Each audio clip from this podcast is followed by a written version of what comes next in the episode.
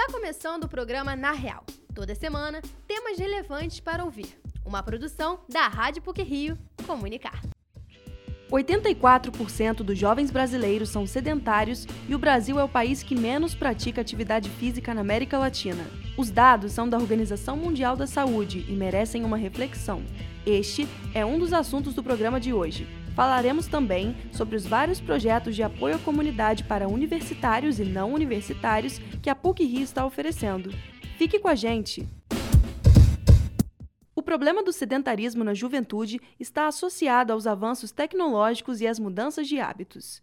A reportagem é de Danilo Akel. Segundo dados da Organização Mundial da Saúde de 2016, 84% dos jovens brasileiros entre 11 e 17 anos são sedentários. Para a faixa etária, o ideal é se exercitar de modo moderado a intenso, uma hora todos os dias. Incluindo a população adulta, o Brasil é o país que menos se exercita na América Latina. O sedentarismo é um comportamento diário de pouco gasto energético comparado à quantidade de repouso. Com a facilidade de acesso a computadores, celulares e jogos eletrônicos, a juventude alterou hábitos de lazer. Se os pais e avós jogavam bola na rua e andavam de bicicleta com mais frequência, hoje os jovens tendem a se divertir dentro de casa, com menos despesa calórica. Quando era adolescente, o estudante Gabriel Eskenazi praticou alguns esportes por pouco tempo. Os pais incentivavam o filho preocupados com a saúde dele, mas nada interessava a Gabriel. Agora o jovem encara a atividade física de outro jeito. Ele criou uma rotina na academia, movido pelo bem-estar, influência familiar e insatisfação estética. A atividade aeróbica que eu faço é a esteira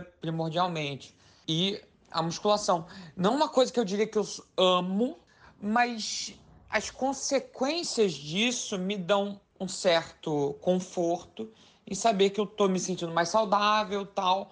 E é um negócio que não me, não me irrita, não, não é desagradável fazer. É um pouquinho chato de vez em quando, mas é um negócio que do, dos males o pior, vamos dizer assim.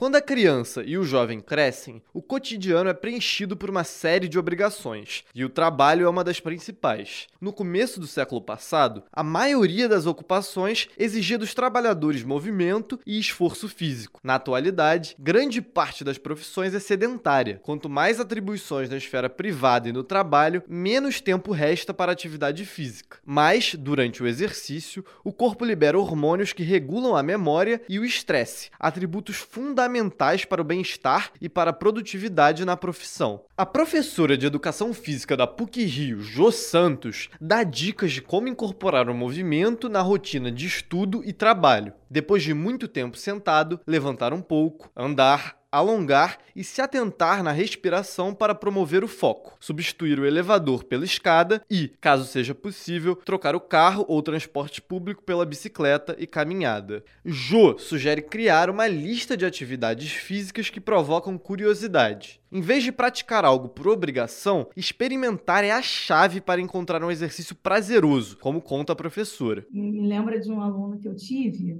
que esse aluno ele gostava de luta e só gostava de luta. Mas a gente conseguiu nessa questão de abrir esse leque de possibilidades, trazer para ele outras atividades que ele começou a se interessar e sentir mais prazer, mais comprometimento de estar ali naquele dia, naquele horário. Mesmo que o ideal seja praticar atividades físicas desde jovem, melhor começar tarde do que nunca, como destaca a professora Ju. Na PUC a gente teve alunos, eu lembro, é, começando a fazer exercício com 67 anos. Ah, como assim? Eu, pô, que bom que você está aqui. Posso? Eu deve. Seja bem-vindo. Exercícios físicos trazem benefícios notáveis, como maior expectativa de vida, descanso maior à noite, mais conhecimento e percepção do próprio corpo e a diminuição da ansiedade. Eles são dos cuidados mais importantes para prevenir e controlar doenças crônicas, como diabetes, hipertensão e obesidade. Mas nem todo corpo obeso é sedentário e nem todo magro é ativo fisicamente. O peso e a estética corporal também se relacionam à alimentação, estresse e genética. Danilo Akel para o Na Real. Dentre os vários projetos que a PUC está oferecendo, um deles é um núcleo de orientações e apoio psicopedagógico, que auxilia tanto estudantes quanto alunos de escolas públicas. Vamos saber mais sobre esse assunto na reportagem de José Esteves. Alguns alunos do ensino superior têm dificuldades com a aprendizagem ou precisam de algum tipo de apoio mais direcionado.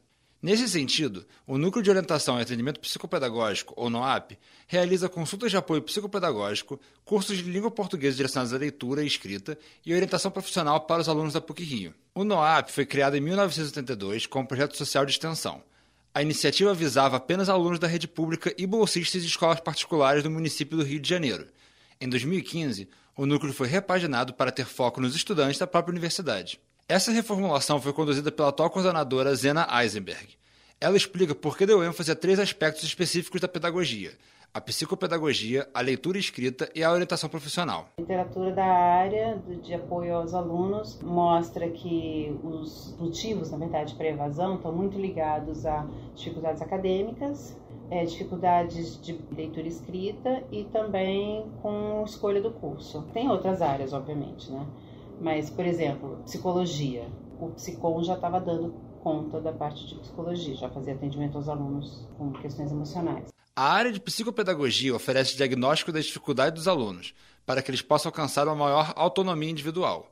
O núcleo, encabeçado pela Zena Eisenberg, ajuda os alunos a se organizar e tornar o tempo mais eficiente. Outro dos enfoques do NAAP é a escolha profissional e de carreira, os profissionais auxiliam o estudante universitário a planejar sobre seu projeto de vida a partir de um trabalho individualizado de autoconhecimento. A coordenadora Zena Eisenberg exemplifica a necessidade do processo citando uma aluna que está se formando. Agora, por exemplo, vai atender uma aluna de administração, procurou a gente ontem, que está se formando e ainda não sabe o que vai fazer da vida. Né? Então, a, metodologia que a Elisa usa é uma metodologia diferente dos orientadores lá fora, porque eles baseiam muito em testes. E ela não, ela trabalha com processo de autoconhecimento, então são cinco a seis encontros de conversa. É uma psicóloga, né? O terceiro enfoque é na direção de leitura e escrita. As aulas focam na linguagem acadêmica que o estudante tem de se adaptar durante a graduação. Tanto calouros quanto formandos procuram pelas aulas, que são dadas individualmente e em grupo. A professora do Departamento de Letras e da equipe de leitura e escrita do NOAP, Meg Mesquita, mostra o processo atual de aulas misturando o online com o presencial tem uma frente de trabalho que é o trabalho em grupo e desde a pandemia eu comecei a fazer pelo Zoom porque dá para ter mais alunos. Em geral, eu trabalho um texto, sempre um texto diferente por semana. Eu pego um texto leio com eles e faço considerações sobre tudo que possa facilitar a leitura. A outra frente é o atendimento individual. Então nós contamos com monitores, são monitores alunos de graduação. Antes de ser atendido pelo monitor, a pessoa tem que passar por uma triagem comigo. Eu faço uma entrevista, vejo o que, que a pessoa quer, o que, que nós podemos oferecer para essa pessoa, vejo o horário da pessoa e ela é atendida durante uma hora, uma vez por semana. No entanto, o serviço não alcança a quantidade de alunos esperada. Isso ocorre muito por causa de uma vergonha que os universitários sentem de procurar apoio no ensino superior. O NOAP tem uma equipe de professores e monitores e faz parte da rede de apoio ao estudante, que também conta com serviço de psicologia. Para se inscrever no serviço do NOAP, visite o núcleo no campus no térreo do prédio Leonel Franca ou acesse a rede de apoio ao estudante na aba de rotina acadêmica do site da PUC Rio. José Esteves, para o Na Real. E para finalizar o Na Real de hoje, algumas pílulas sobre o que foi ou será notícia nas mídias.